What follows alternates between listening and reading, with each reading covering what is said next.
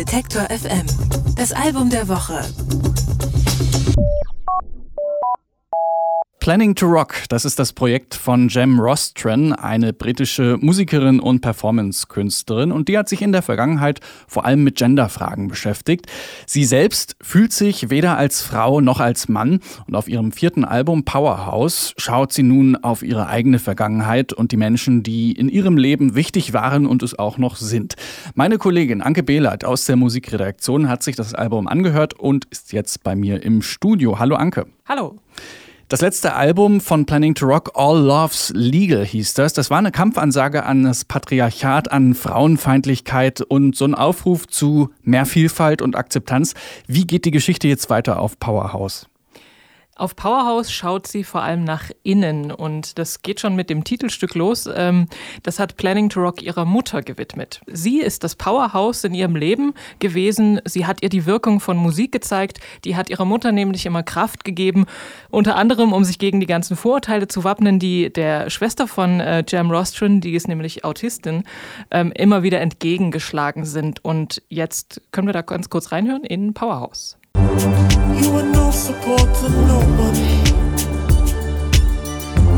and you never gave up.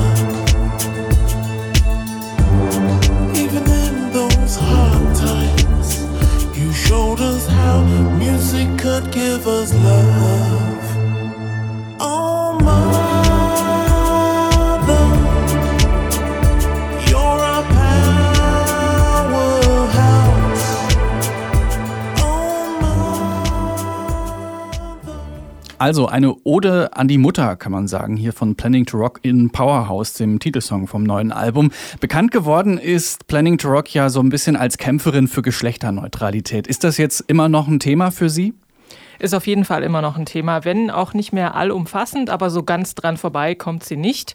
Ähm, sie hat ja ihren Vornamen von Janine in das eher geschlechterlose Jam abgeändert. Und auf dem Albumcover von Powerhouse, da ist so ein Zeichen zu sehen, dass scheinbar diese beiden Geschlechtssymbole, ähm, also dieser Kreis mit dem Pfeil für Männer und der Kreis mit dem Kreuz unten dran, also das sind ja die Symbole für Venus und Mars, also für Mann und Frau, so ineinander verschlungen darstellt. Und außerdem äh, trägt sie ja Masken und Perücken und verfremdet ihre Stimme, sodass man es ja nicht erkennen kann, ob sie jetzt ein Mann oder eine Frau ist. Aber wie du schon sagtest, sie fühlt sich ja auch weder als das eine noch als das andere. Musikalisch verpackt hat sie das Ganze bisher immer in so, ja, ich sag mal elektronische, ganz grob elektronische Klangkorsetts, äh, mal so ein bisschen hausig, mal so ein bisschen äh, krautig. Hat sich da musikalisch was verändert? Es hat sich nicht so viel verändert. Es, die Musik ist ein gut gelaunter Mix aus House, Elektropop und so ein bisschen RB. Es erklingen jede Menge Synthes, die sind mal abgehackt, aber auch mal so melancholische Flächen und auch eine Querflöte hüpft hier und da durch die Songs.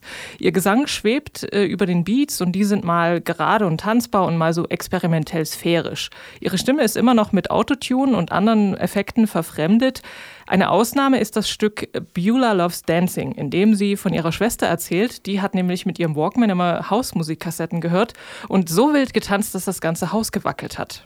She loved house music and listening to stations in Manchester would make her own house mixtapes from the radio and would listen to them obsessively. When she could make her own cassettes and play them over and over, she would dance endlessly in her bedroom. Loves dancing,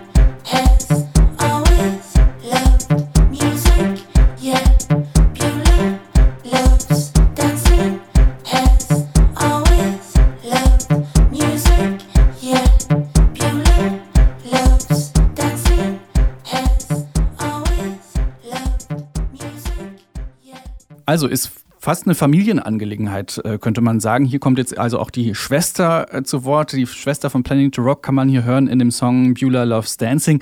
Äh, Anke, wie ist dein Fazit? Ist Powerhouse also ein Powerhouse? Ich würde sagen, ja. Ähm, auf dem Album versucht Planning, Planning to Rock so alte Wunden zu heilen und anderen zu vergeben. Ihr Bruder kommt nämlich auch vor, der hat sie irgendwie verletzt, als sie Kind war.